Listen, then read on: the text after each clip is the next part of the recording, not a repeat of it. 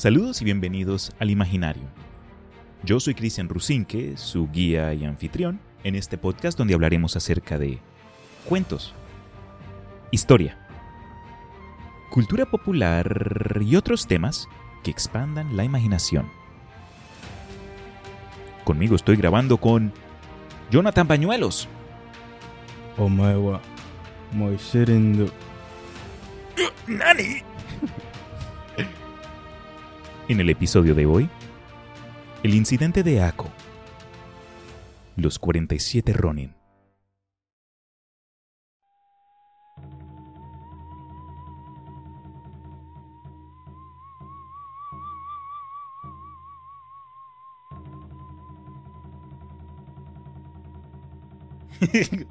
¿Cómo estás, Jonathan? Bien, bien, aquí, dándole. Aquí estamos una vez más con un tema histórico y algo, algo intenso. ¿Habías escuchado de esto antes? Ah, sí, por una película. En los últimos 10 años salió algo que, se que popularizó, popularizó el tema. Pero fue... Sí, es como del 2013, creo, la película. 12, 13. Entonces, antes de proceder, lo que quiero hacer es, pues, informarles que lo que vamos a contar a continuación ocurrió eh, hace más que de 200 años. Sí, dos, 300, como 300. Como años. 300 años. Y en ese entonces, en Japón, habían leyes que evitaban la diseminación de, de sucesos que habían ocurrido en ese, en ese presente. Entonces, pasaron varias décadas, por lo que tengo entendido, para que el occidente llegara a conocer lo que fue conocido ahora como el incidente de Ako o los acontecimientos, acont los acontecimientos de Genroku Ako. Por otro lado, algo que comenté mientras hablábamos anteriormente era que mm, nosotros, como no tenemos la misma historia y ni siquiera crecimos y, y nuestros antepasados tampoco en, en, el mismo lugar o en el mismo área del mundo, no tenemos los mismos valores, los mismos principios que Japón. La ética. Ni la ética, exactamente. Por lo cual hay que tratar de escuchar esta historia y separarse de lo que uno piensa ser, entre comillas, normal o lo común. No podemos entender la historia con los ojos de hoy. Exacto. ¿Qué, quiere decir eso? Que es diferente la mentalidad que tiene una persona, que tuvo una persona hace 30 años, que con una persona que acaba de nacer. O bueno, no acaba de nacer, ¿verdad? Pero... Pero actual. Es, es diferente, sí.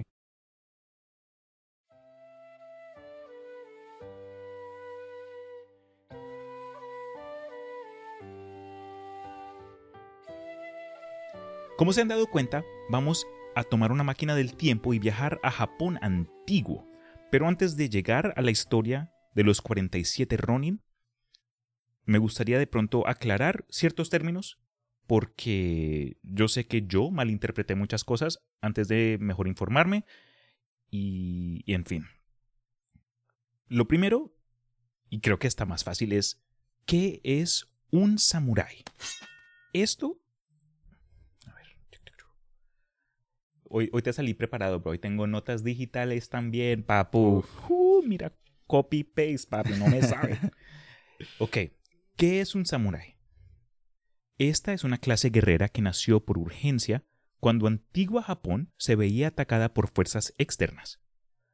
Como guerreros, estos se adaptaban iniciando con arcos y flechas, uso de caballos, poco a poco incorporaron armaduras más complejas, hasta introducieron nuevas formas de nuevas armas de hoja que nosotros podemos conocer como katana y otras armas tradicionales como la wasikashi, entre otras. Entre sí, los, entre comillas, samuráis se llamaban entre unos a otros como bushin o practicantes del bushido. Hay que tener en cuenta que para cuando el occidente entró a Japón, la clase guerrera, conocida hoy día como samurái, ya estaban en caída. y en su momento de contacto no fueron necesariamente lo mismo que hoy que vemos en películas o en la tele o en los juegos. Lamentablemente, cuando el occidente se llegó a, a aprender acerca de los samuráis, ya lo habían romantizado, de igual forma que ocurrió con los ninjas que aparecieron luego en la historia de Japón y pues con otras clases guerreras a través del mundo. Entonces, con eso dicho, ¿qué es Bushido? Porque no se puede hablar de lo que es un samurái, entre comillas, sin mencionar lo que ellos denominan como tradicionalmente el camino del guerrero. Aunque no es en sí una serie de reglas, sino más como una guía. Bushido es un código ético estricto y particular al que muchos samuráis entregan sus vidas y exige lealtad y honor hasta la muerte. Uf, algo pesado. Si un samurái fallaba en mantener su honor, podía recobrarlo, pero practicando seppuku o suicidio ritual. Seppuku también se le denomina como harakiri. No sé si son necesariamente la misma forma de suicidio ritual o si uno tiene otra secuencia que otra, pero como mencioné antes, eh, la palabra bushi en sí, se, significa caballero armado. Es por eso que los samuráis entre sí se denominaban como bushi. Y la palabra samurái fue utilizada por otras clases sociales. En sí, el camino de Bushido tiene siete virtudes. Gi, que es justicia o rectitud. Yu, lo que es coraje. Jin, compasión. Rei, respeto o cortesía. Makoto, honestidad y sinceridad absoluta. Miyo, honor. Y Chugi, lealtad.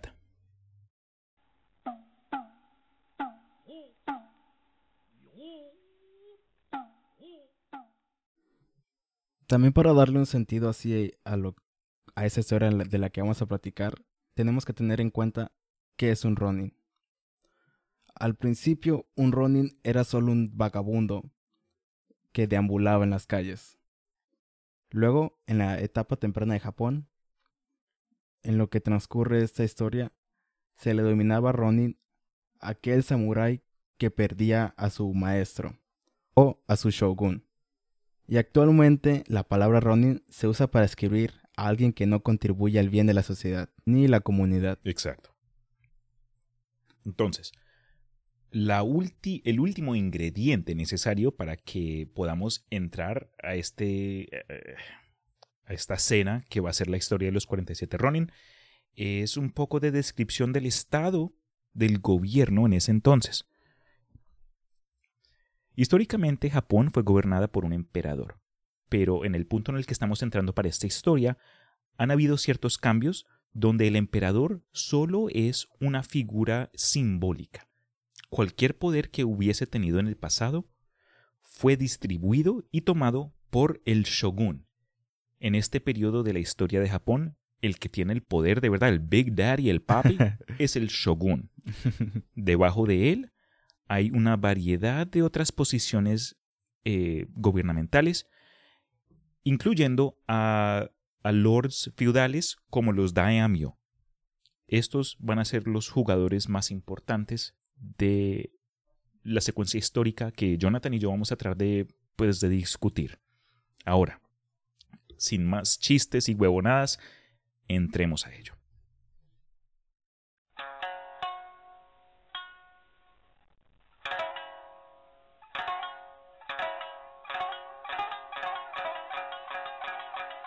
A principios del año 1701, Japón ya estaba bajo el gobierno del quinto shogun de la familia Tokugawa. Este líder asignó a un joven Asano Naganori, que era un daimyo en una área, a recibir a la familia real, es decir, a la familia del emperador, cuando estaban como que por procesión eh, eh, en dirección a, un lugar en particular.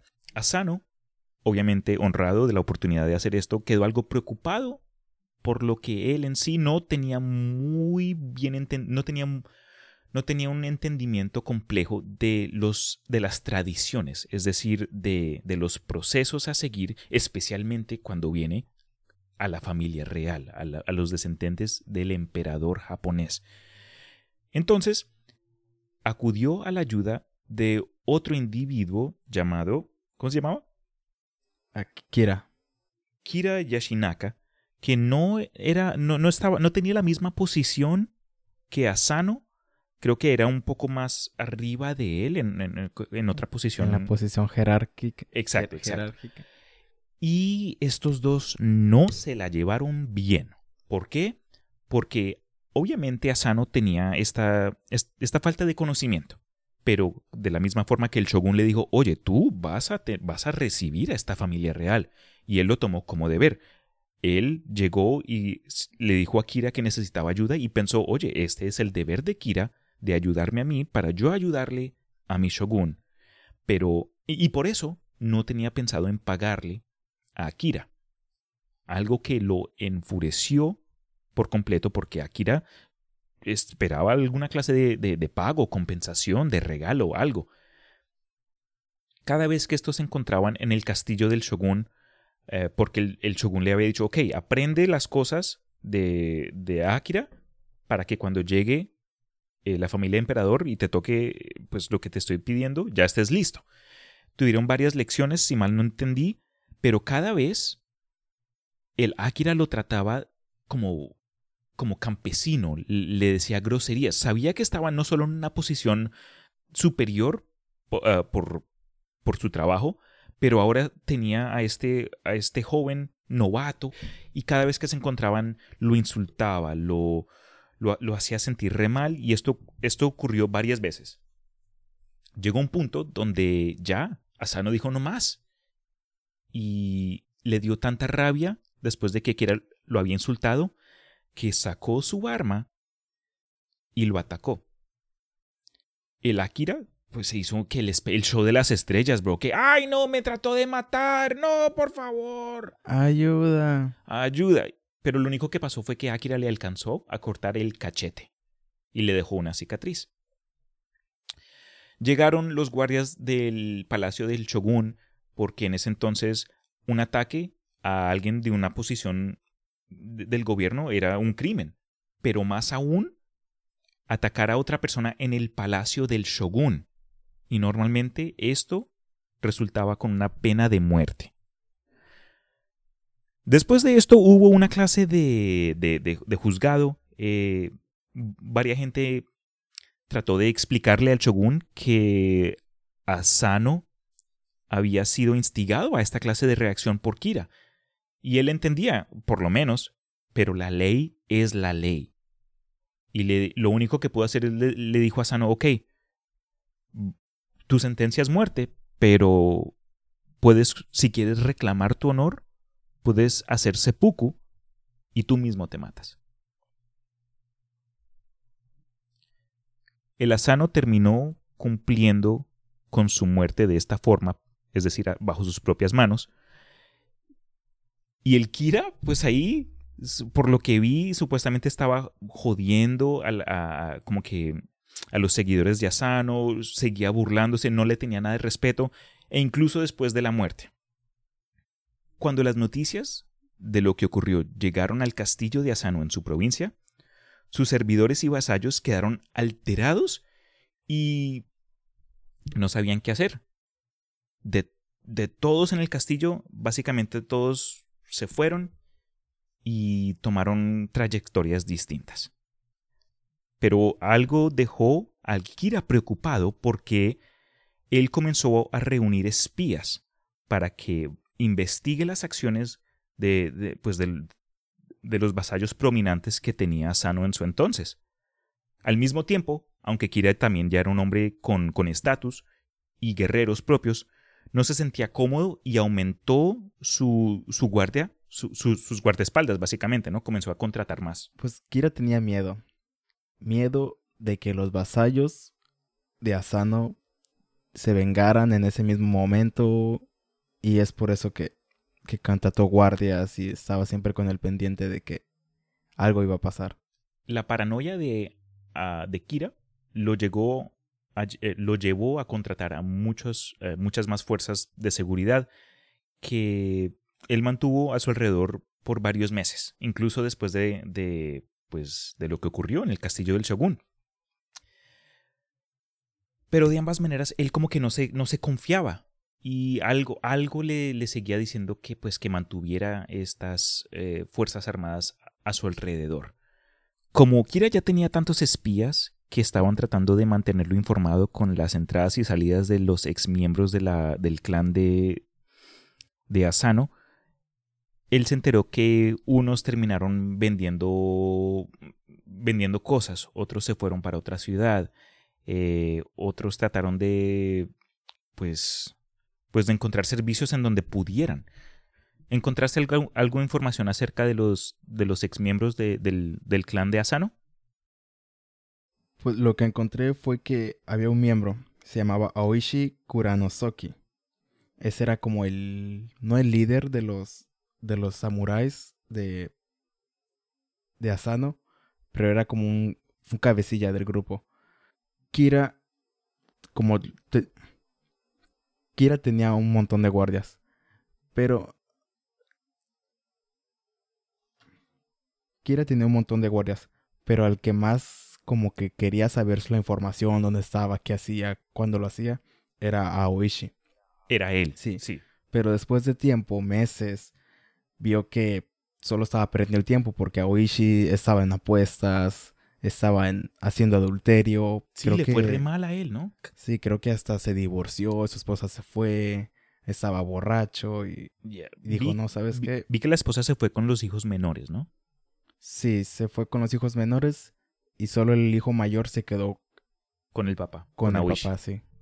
Hubo un relato relacionado a, pues, a este personaje, Oishi, que también es crucial a la historia, que un día este salió de un bar hincho hasta los dedos.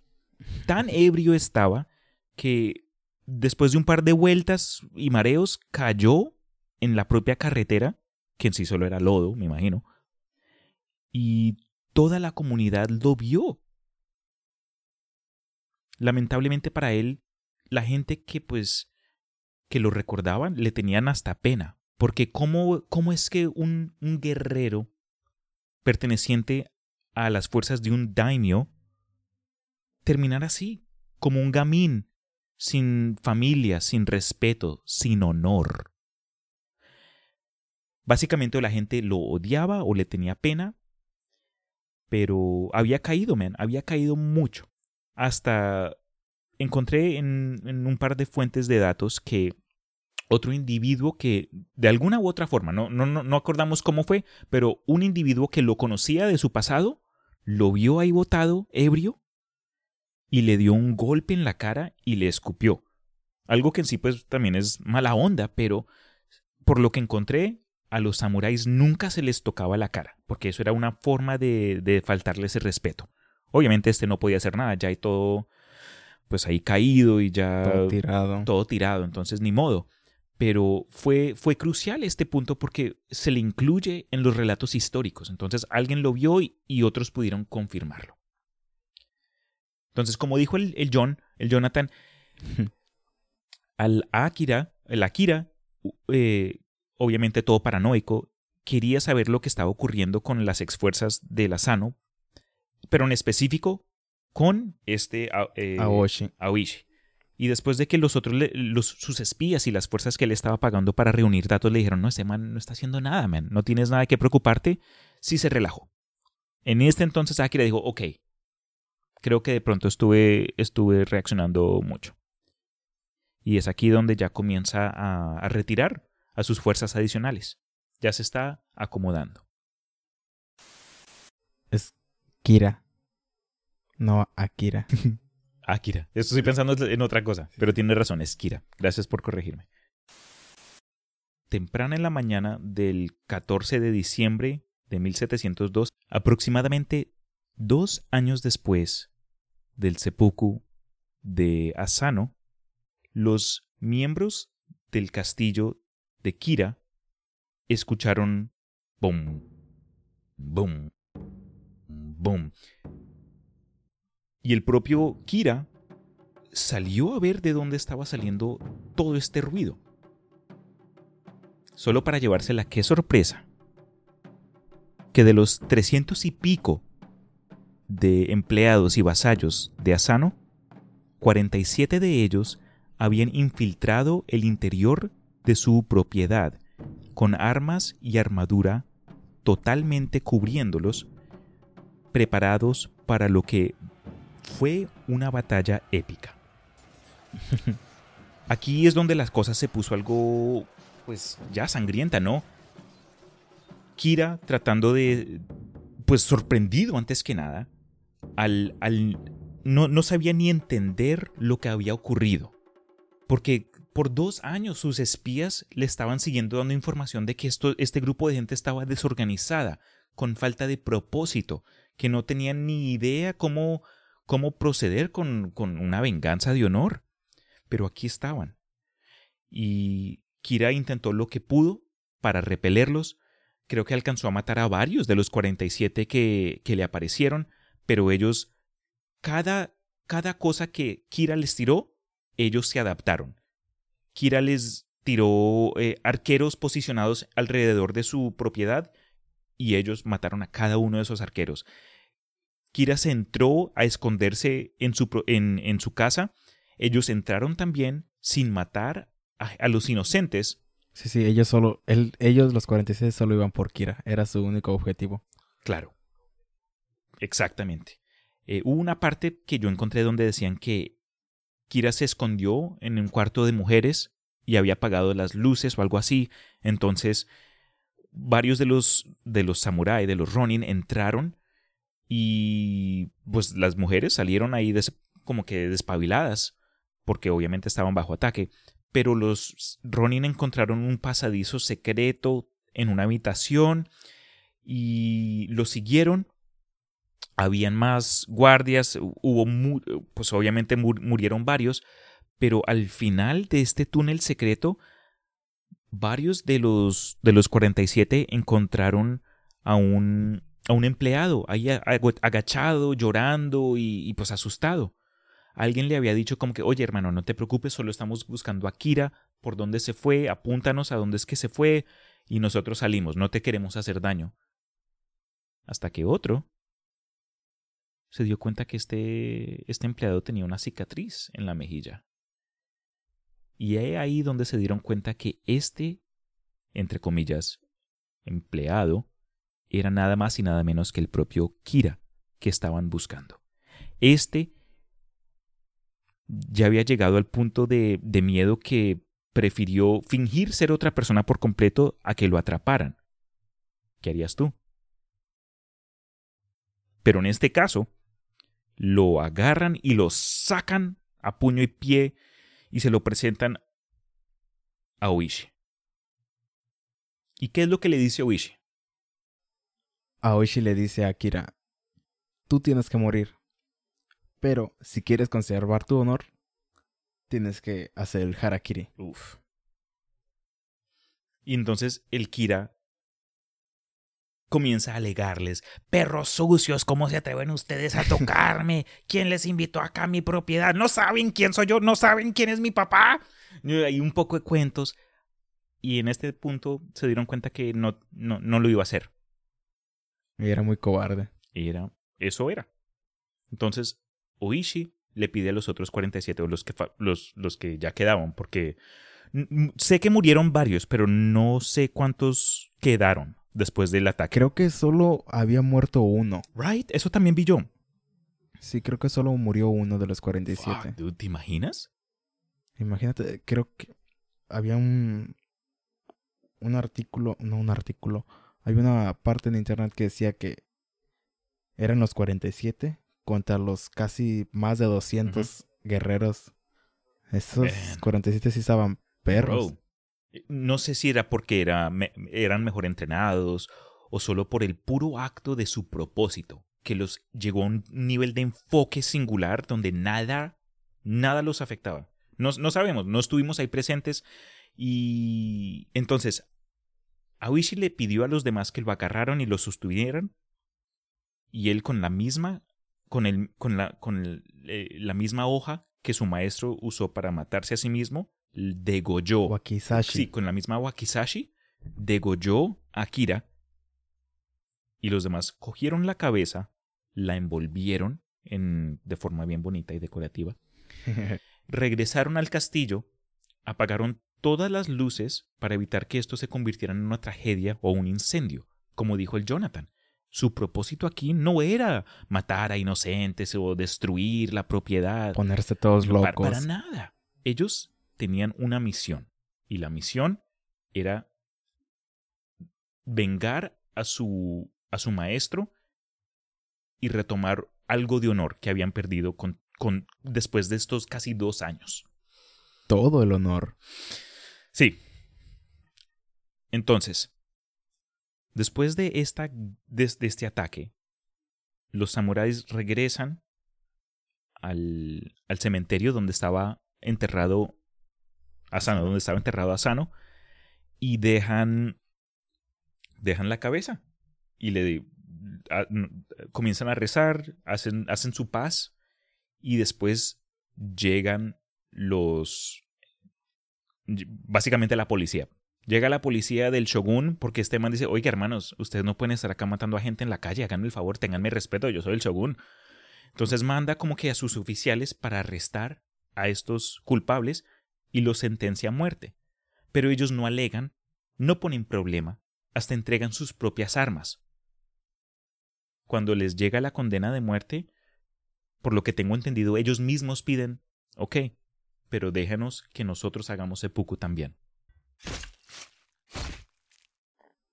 La misma persona que escupió y golpeó a Aoishi estaba presente cuando mataron a Kira. Por ver esa valentía en los, en los Ronins, en los 47 Ronins, pidió a estos morir con, con ellos mismos. ¿Sabes?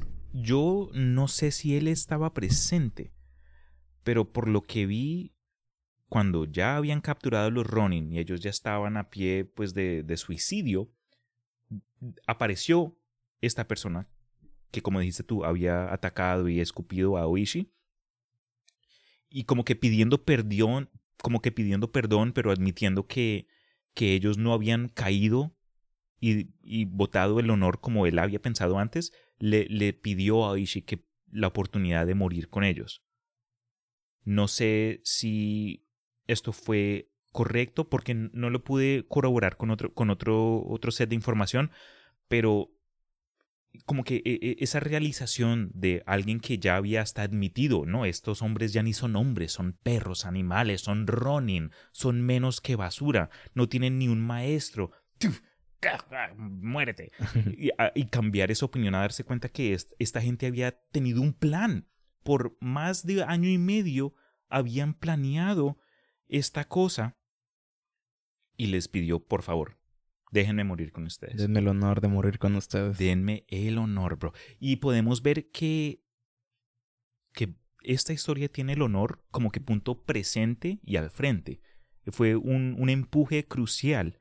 No solo el honor de sí mismos, es decir, a ellos como guerreros, warriors, samurai, pero el honor de su maestro. Hay, hay una razón por la cual esta historia todavía se estudia y se admira por gente japonesa y gente de otro mundo, como tú y yo.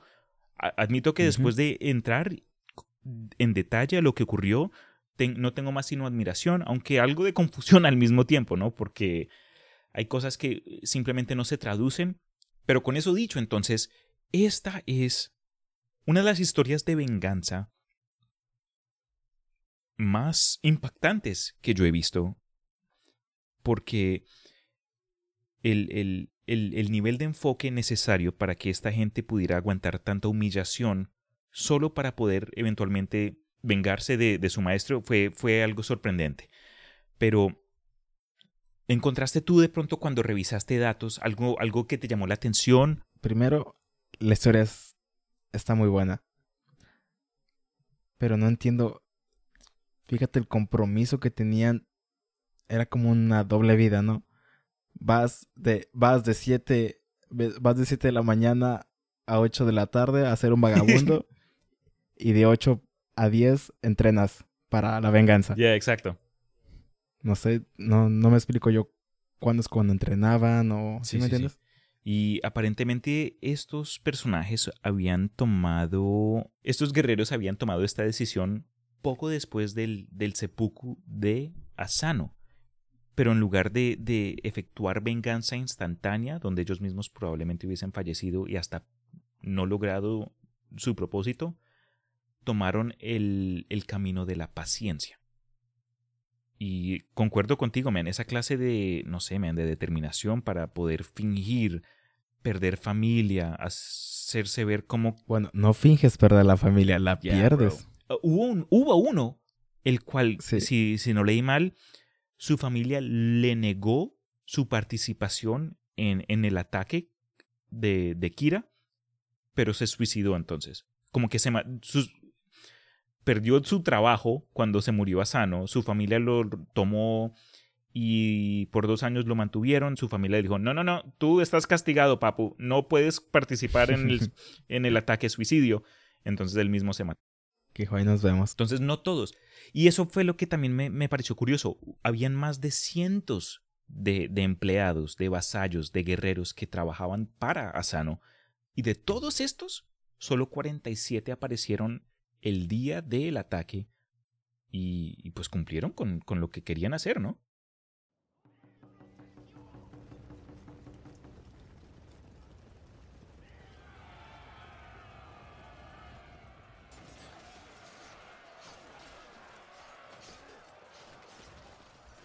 Pero ok, hablemos entonces un poco acerca de cultura popular. Ahí terminemos con, pues con, con datos ahí secundarios, porque esto ya se ha contado una y otra vez. Eh, pude ver que han habido mínimo tres películas con el con, basados en esta historia. La última, más, no sé si más popular, pero más reciente, fue con Keanu Reeves. ¿Y dijiste que salió cuándo? Sí, esa la, creo que es en el 2012, 2013. ¿Te la ahí. viste? Esa sí la vi. O sea, se Muy mala. bueno, la, lo que me acuerdo es es la historia, pero solo quítale la magia, los gigantes y a Keanu Reeves. Pero fuera de eso, creo que lo mismo. Keanu Reeves no es que sea el, el actor más, pues, más dinámico del mundo, pero eh, la película de los 47 Ronin que salió en el 2012 o 13, man, ¿de dónde sacaron esos monstruos? ¿De dónde fue que salió tanto aspecto Hollywood. místico? Eso me lo arruinó. Hubiese quedado mucho mejor si hubiese sido de pronto una interpretación más leal a lo que ocurrió, a lo que ocurrió Sí, históricamente. es solo Hollywood haciendo, haciendo de las Ey, suyas. ey, Hollywood, Como estás borracho, siempre. vete a la casa. ¡Ey! Hollywood. El dinero es dinero.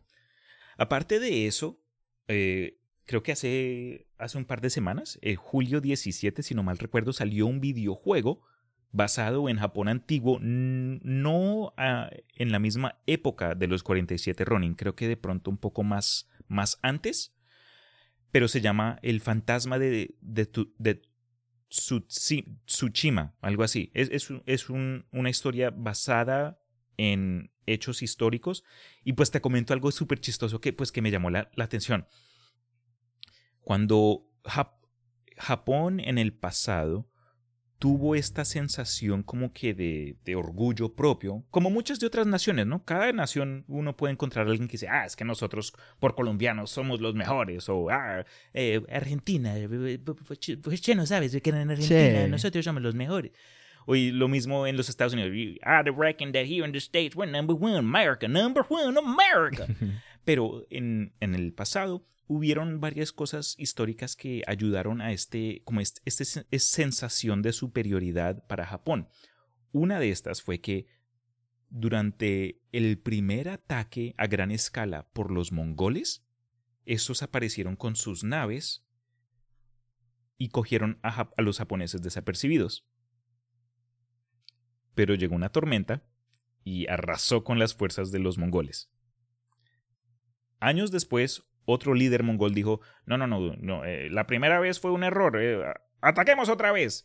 Y trajo una fuerza militar mucho más grande, con mucha más gente y muchos más barcos. Y adivina qué pasó. ¿Alguna muralla? Llegó otra tormenta y los mató a todos otra vez.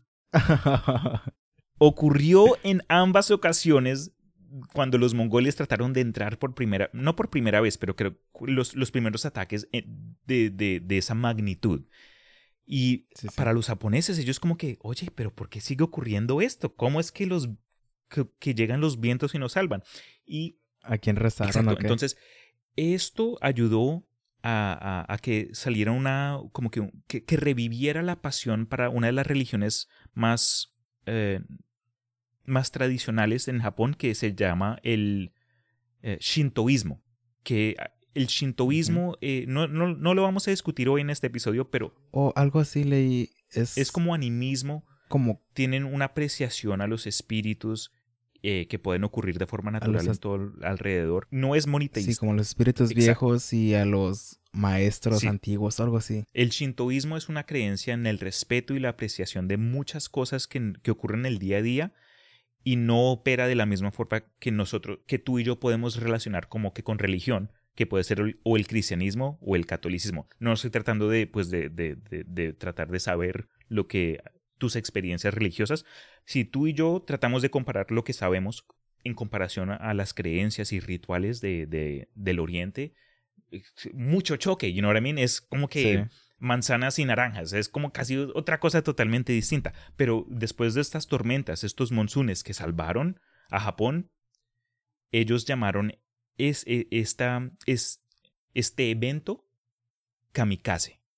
El, y kamikaze eh, tiene un significado que se, que se significa como que viento divino. Durante la Segunda Guerra Mundial, los japoneses tenían un como que un, un ¿qué? un, un grupo de, de pilotos que también llamaron los kamikaze. Pero la historia los recuerda a ellos de otra forma, porque estos pilotos kamikaze eran los que se suicidaban con su avión. Si no, si no veían que podían derribar a su enemigo, ellos mismos caían con su avión y se mataban. Entonces el Es kamikaze... como igual para salvar la, el honor, ¿verdad? Es como un harakiri. pero Pero- cambió, cambió el significado. Por lo que vi, y esto no es un, te- este episodio no es acerca de la Segunda Guerra Mundial, pero por lo que tengo entendido, cuando Japón imperial de en ese entonces, durante World War II, ellos trataron como que de doblar el significado tradicional del bushido y del honor para algo que funcionara en, en ese entonces a sus propósitos de guerra. Y eso es, eso es lo curioso, ¿no? Tú puedes ser la persona más santa del mundo y 200 años eh, tu, tu familia todavía sigue tus mismas creencias, pero hay un problema con, no sé, con, con hombres de dos cabezas o con canguros gigantes y ellos tienen que adaptar tus propios mensajes y tus pensamientos, pero lo cambian a algo que les funcione a ellos. Entonces puede ser el mismo nombre, ah, es honor, pero significa algo totalmente distinto. Había visto algo que era, si tu señor moría, había tres opciones. Primera era hacerte un Ronin, provocarte el harakiri o cambiarte a ser un ninja o espía. Mm, vea pues. Y me pasé ese video, me pasé otro video. y hablaba sobre los, ¿cómo se le llaman? Las curiosidades de Japón antiguo. Y hablaba sobre la armadura del samurái. Que uno, bueno, yo pensaba que era así pesadísima y ¿Y no lo ves? cubría flechas. No, no lo es. Las- la armadura de los samuráis está hecha de cuero, de cuero y seda. Y eso hace la ma- armadura resistente Pero móvil. y flexible. O no flexible, ¿verdad? Pero te da mucha movilidad Nice. para hacer los tiros con arco desde el caballo y poder desenfundar tu espada rápido y certero. Ya. Oye, no sabía. Porque parecen pesados, por lo menos. Sí, se miran pesadísimas, pero no. No, no, en no, verdad co- es- no en comparación como que armaduras medievales, donde esa cosa se nota que es una persona eh, con, con hierro puro encima. Eh, Los, las armaduras de samurái y de guerreros japoneses es como que se le nota un nivel de, li- de- de delicadez y como que de detalle, pero no sabía de lo que estaban hechos. Sí, se supone. Bueno, hay dos. Hay de dos sopas. Se supone que la armadura japonesa, para empezar, era para llamar la atención. Era morir como que guapetón. Oh, ok, ok. Y otras personas decían que era para salir en la victoria limpio y bien vestido. No bien vestido, pero o sea, looking good. Sí, así Te que te ves mires chido. Yo creo que sería la primera. Por ¿Tú lo, que, por lo que entendí. Cuando viene a, como que a los pensamientos del samurái, ellos lo que querían hacer era morir en acción. Entonces me imagino que de pronto ga- eh, el detalle de la armadura era como que un, un ataúd para que ellos murieran. y- eh, como que no- súper intensos, como que con este, esta vestimenta que, que del... Yeah, bro, that would be dope. Ujú. Hace rato me comí una pizza y el reflujo me está...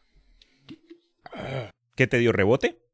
No te me vomites. ¡Qué rebote! Re- cuando cuando los, la acidez... Oh, agruras. A eso, agrieras. Agreras, agruras, Agruras con U. ag- agrue... El argentino Jorge Luis Borges escribió un relato en el que adapta la historia de los 47 Ronin, el incivil maestro de ceremonias Kotsuke Nasuke. El relato apareció en el primer volumen de cuentos publicado por Borges, Historia Universal de la Infamia en 1935. En 2014, Raúl de la La Rosa publicó su novela Las sombras del samurái, 47 Ronin, basada en esta epopeya mezclándola con una historia contemporánea y paralela de lucha interior y superación, hasta que ambas acaban fundiéndose en un emocionante final. Con eso dicho entonces, gente, gracias a ustedes por aguantarnos y gracias a ti, Jonathan, por acompañarme en esta nueva aventura, porque me, me gustó mucho, man. Gracias. Tengan un buen fin de semana y hasta la próxima. Adiós. Aquí es ya cuando empezamos a hablar en japonés.